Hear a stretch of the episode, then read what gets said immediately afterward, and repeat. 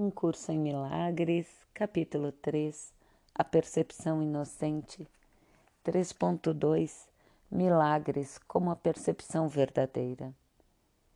Eu tenho declarado que os conceitos básicos a que esse curso se refere não são questões de grau. Certos conceitos fundamentais não podem ser compreendidos em termos de opostos. É impossível conceber luz e escuridão ou tudo e nada como possibilidades conjuntas. São todos verdadeiros ou todos falsos. É essencial que reconheças que o teu pensamento será errático até que um firme compromisso com um ou outro seja feito. Contudo, um firme compromisso com a escuridão ou nada é impossível Ninguém jamais viveu que não tenha experimentado alguma luz e alguma coisa. Ninguém é, portanto, capaz de negar totalmente a verdade, mesmo se pensa que pode. A inocência não é um atributo parcial. Não é real enquanto não é total. Os que são parcialmente inocentes estão aptos a serem bastante tolos às vezes enquanto a sua inocência não venha a ser um ponto de vista de aplicação universal, não venha a ser sabedoria. A percepção inocente ou verdadeira significa que tu nunca percebes de forma equivocada e sempre vês verdadeiramente. Em termos mais simples, significa que nunca vês o que não existe e sempre vês o que existe. Quando te falta confiança no que uma ou outra pessoa vai fazer. Tu estás atestando a tua crença segundo a qual ela não está em sua mente certa. Dificilmente esse é um quadro de referência baseado no milagre. Ele também tem o efeito desastroso de negar o poder do milagre. O milagre percebe tudo tal como é. Se nada a não ser a verdade existe, o modo de ver, a mentalidade certa, não pode ver nada a não ser a perfeição. Eu tenho dito que só o que Deus cria ou o que tu crias com a mesma vontade maiúscula tem qualquer existência real. Isso, então, é tudo o que o inocente pode ver. Eles não sofrem de percepção distorcida. Tu tens medo da vontade de Deus porque tens usado a tua própria mente, que Deus criou à semelhança da sua própria, para criar de forma equivocada. A mente só pode criar de forma equivocada quando acredita que não é livre. A mente, entre aspas, aprisionada, não é livre porque está possuída ou detida por ela mesma. Ser um é ser uma somente ou vontade. Quando a vontade da filiação e a do Pai são uma só, o acordo perfeito entre elas é o céu. Nada pode prevalecer contra um filho de Deus que entrega o seu espírito nas mãos de seu Pai.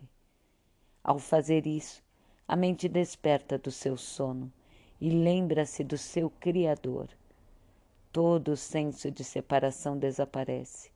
O Filho de Deus é parte da Santíssima Trindade, mas a própria Trindade é una. Não há confusão dentro de seus níveis, porque eles são uma só mente e uma só vontade. Esse propósito único cria a perfeita integração e estabelece a paz de Deus. Entretanto, essa visão só pode ser percebida pelos que são verdadeiramente inocentes. Porque seus corações são puros. Os inocentes defendem a percepção verdadeira ao invés de defenderem-se contra ela. Compreendendo a lição da expiação, eles não têm o desejo de atacar e, portanto, vêm verdadeiramente é esse o significado da Bíblia quando diz, abre aspas, quando ele se manifestar ou for percebido, seremos semelhantes a ele, porque havemos de vê-lo como ele é. Fecha aspas. O caminho para corrigir distorções é retirar a fé que depositas nelas e investi-la somente no que é verdadeiro. Não pode fazer com que a inverdade seja verdadeira. Se estás disposto a aceitar o que é verdadeiro em tudo o que percebes, deixa que isso seja verdadeiro para ti. A verdade vence todo o erro, e aqueles que vivem no erro e no vazio jamais podem achar consolação duradoura. Se percebes verdadeiramente, estás cancelando percepções equivocadas das em ti mesmo e nos outros simultaneamente. Porque o vês tais como são. Tu lhes oferece a tua aceitação da sua verdade de forma que possam aceitá-la para si próprios. Essa é a cura a que o milagre induz. Olá, bem-vindos, bem-vindas. Gratidão por estarem aqui a ouvir, a refletir juntos. Eu sou Vera Lúcia Long e trago alguns apontamentos e, e minhas reflexões sobre a leitura, sempre aberta também à sua. Uh, novamente, fala da separação, né? e parece meio forte demais, né? Essa frase, né? São todos verdadeiros ou todos falsos os conceitos, né? Ah, quando a gente muitas vezes aprende um meio termo e nesse sentido não tem. Por que não tem? Porque se eu vejo, por exemplo, um inimigo, alguém que está de acordo a me ferir, e eu acredito nesse pensamento, simplesmente não há como eu ver inocência. Portanto, é uma coisa ou outra. Quando eu escolho ver só a verdade, quando eu escolho ver só o que é, eu abro mão dos pensamentos que tenho sobre a pessoa sobre como ela deveria agir, sobre meus conceitos do que seria certo para mim ou não, e eu escolho só a verdade. Por isso, não tem como ser um meio termo, né? Ou eu vejo a inocência em mim, ou eu aceito a Santíssima Trindade una é, que está em mim, que é esse meu eu, meu eu verdadeiro, que vem antes das imagens que eu fiz. E assim como é esse meu eu, é também o eu de cada um dos seres. É também o eu que está em todas as coisas. Porque só há um eu.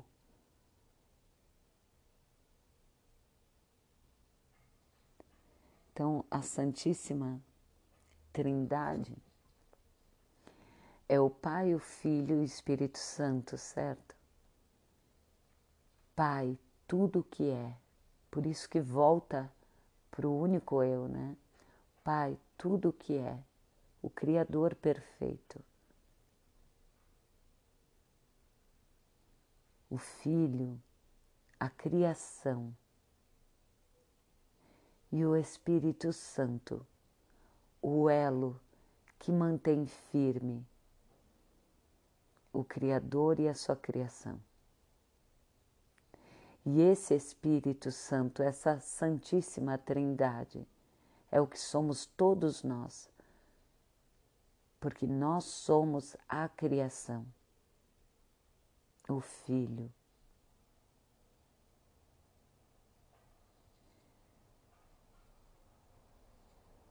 E na medida em que eu vou abrindo mão do que eu penso que sei, eu passo a ver tanto os meus amigos, meus familiares, meus entes queridos, meus colegas de trabalho, meus inimigos, eleitos inimigos, ah, enfim, pessoas que eu julguei ruins no mundo, todos eles, sobre essa mesma ótica, sobre essa mesma premissa da verdade, né? Aí tu pode se questionar que não tem como viver assim né? Que como assim, né? Ser apedrejada, ser pisoteada, ser derrotada. Então atente a esses pensamentos. Com quem você compete? Derrotada de quê? Sabe, é preciso, por isso que não tem como ter meio termo aqui. Se você acredita uh, que uma amiga é tua irmã, mas que o teu inimigo não é, você acabou de escolher uh, a inverdade, algo que não é possível.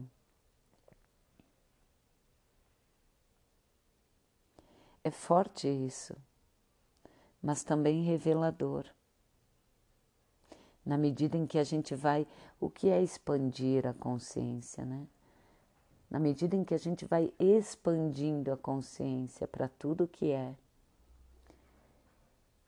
e vai ficando mais atento a perceber os teus julgamentos e os fatos e as verdades e a verdade, né?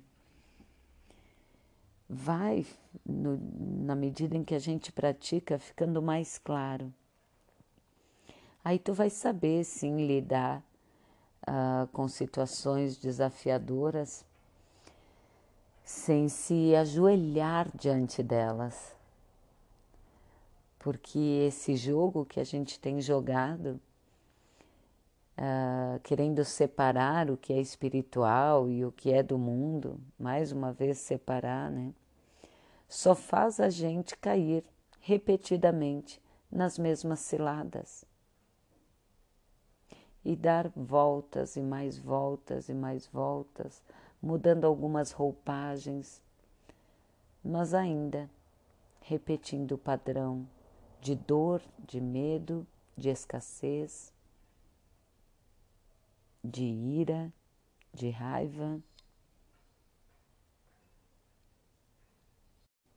E é isso que ele fala que tu tens medo da vontade de Deus porque tens usado a tua própria mente, que Deus criou a imagem e semelhança da sua própria para criar de forma equivocada. Por que, que ele afirma que temos medo de Deus?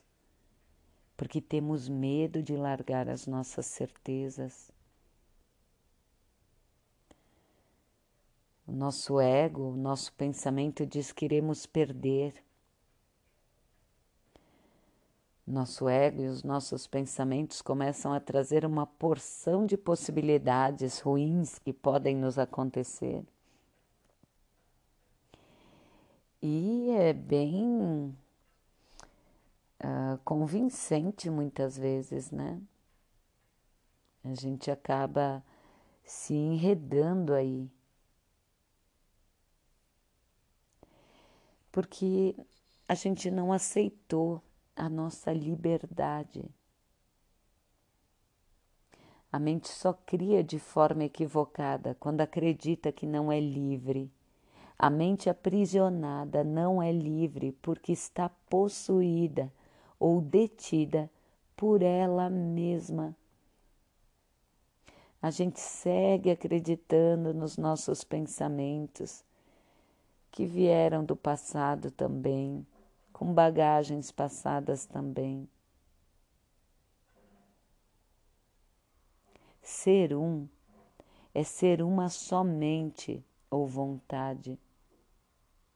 Quando a vontade da filiação e a do Pai são uma só, O acordo perfeito entre elas é o céu. Que é o céu, né? Se não esta paz de uma mente descansada e tranquila, que recusa os pensamentos barulhentos e deixa que eles passem, sejam pensamentos só no campo mental ou pensamentos que vêm em formas, né? Porque tudo que tem forma já foi um pensamento antes. Então, às vezes acontece algo no nosso dia, enfim, né? É, tantas coisas podem acontecer. E eu escolho olhar para ela só como ela é e trazer de novo a somente o fato, só a verdade. Perceber que eu ainda sou sustentada, que a vida que pulsa em mim, a vida que pulsa em mim e me sustenta, a vida, teu coração batendo mesmo, essa vida que pulsa em ti, ela ainda é, independente do problema que aconteceu independente do negócio que tu perdeu, independente da vaga de emprego, independente disso, ela ainda é. Te dá um instante para sentir que, além de todas as coisas que gritam fora, né, muitos que caem à tua direita e à tua esquerda, não se referem a pessoas somente, né? mas a todos os chamados do ego,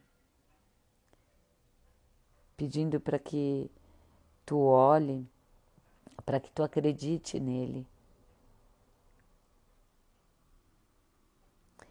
E aí tu se deixa possuir por esses pensamentos confusos e fica reagindo a eles de forma desesperada tantas vezes, né, pensando em como poderia solucionar, como poderia resolver. Te dá um instante de silêncio, dá um instante de questionamento.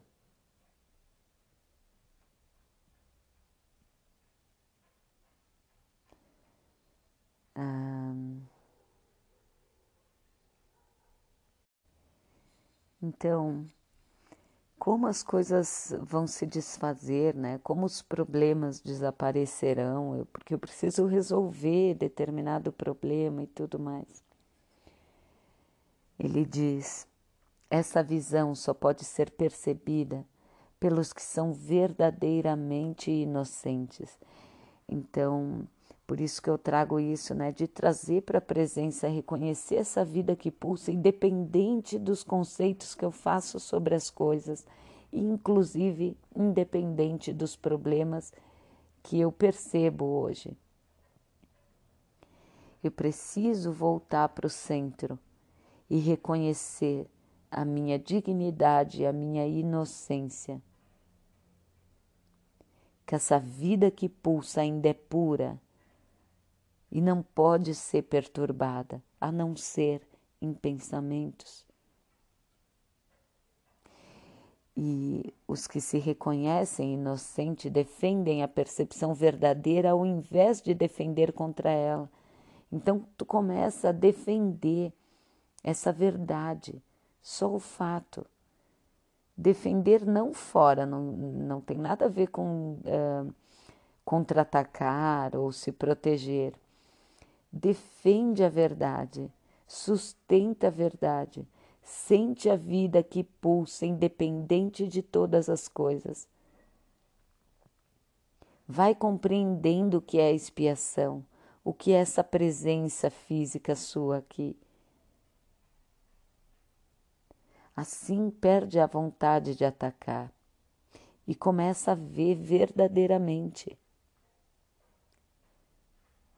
Ele diz que esse é o significado de, de o que diz na Bíblia, né? Quando ele se manifestar ou for percebido, seremos semelhantes a ele, porque havemos de vê-lo como ele é. O que é ser semelhante a Ele? Ele é o Criador amoroso. Então, sim, eu sou criadora e crio agora, a partir desse espaço de serenidade e de paz, o caminho para corrigir distorções é retirar a fé que depositas nelas e investi-la somente no que é verdadeiro.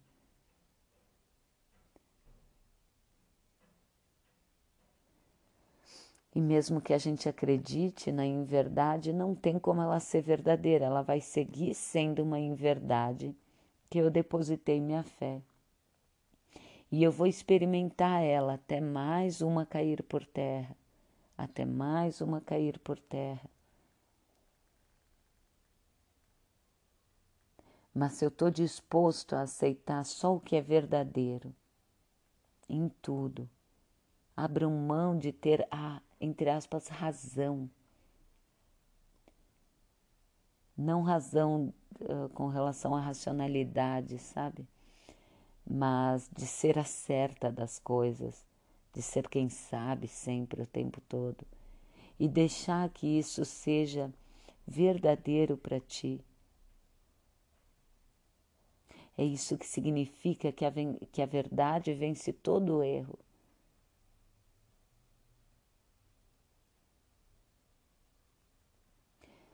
No mundo, falando assim, né, vendo as coisas, os fatos, como a gente é acostumado a ver, sempre com um olhar de julgamento e, e algum apontamento, né?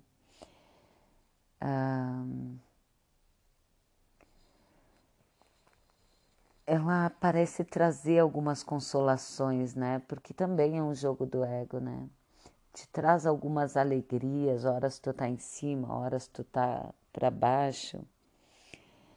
E, e, com isso tu vai mantendo uh, o que é em verdade vivo, né?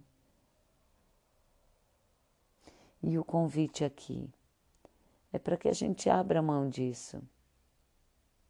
Abra mão até quando tiver tudo bem, aparentemente, mas eu ainda não estou vendo o que é verdade, se eu ainda estou acreditando em pensamentos, que eu os traga sobre a luz da verdade.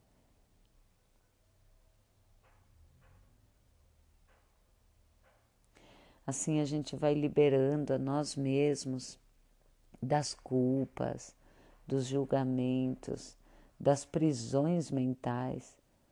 E assim a gente contribui na liberação das prisões mentais dos outros. A gente libera o outro. Libera o outro para ser como ele é. A gente percebe nele o filho também. E esse olhar há de tocar, porque ele também sou eu.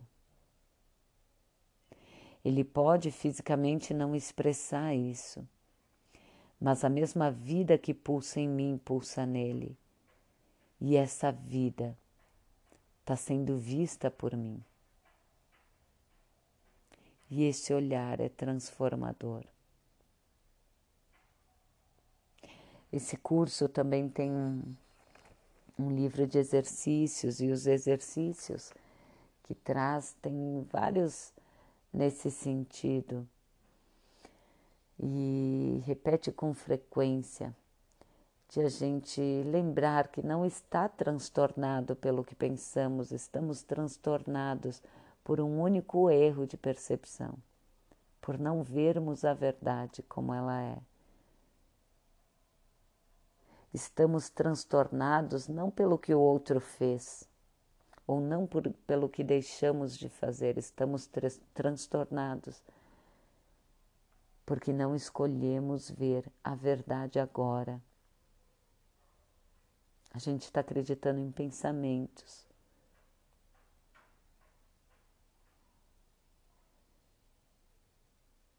Então, um passinho de cada vez um passinho só de cada vez.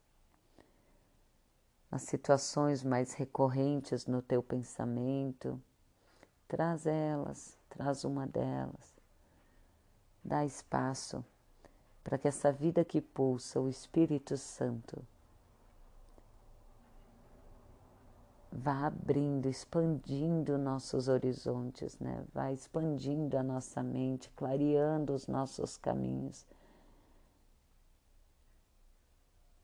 Essa presença que sabe, que conhece a verdade. Ela saberá como agir, qual o movimento a ser feito, qual a resolução dos conflitos ah, mas como assim, né? Porque o outro tá me cobrando tal coisa. O outro também é essa presença. E se eu entrego para ela, ela, mesma a presença que me habita, a vida que me habita, também habita nela e agirá da forma sábia